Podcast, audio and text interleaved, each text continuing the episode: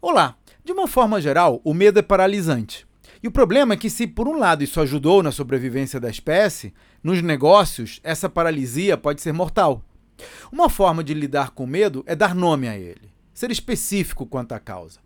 Por exemplo, estou angustiado com a segurança dos meus clientes e da minha equipe.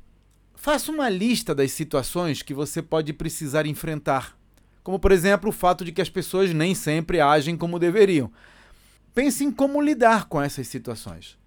Por exemplo, você pode providenciar máscaras cirúrgicas de alta qualidade e transporte individual para os seus funcionários trabalharem com mais segurança, embora isso possa aumentar o custo operacional. Usar um processo como esse ajuda a lidar com os medos e a tolerar as incertezas, reduzindo a angústia de errar. Esse é um dos temas que abordo nos meus treinamentos para ajudar empresários a captar recursos com investidores ou vender as suas empresas por várias vezes o que elas valem hoje. Conheça os detalhes no meu site claudionazajon.com.br. Até a próxima.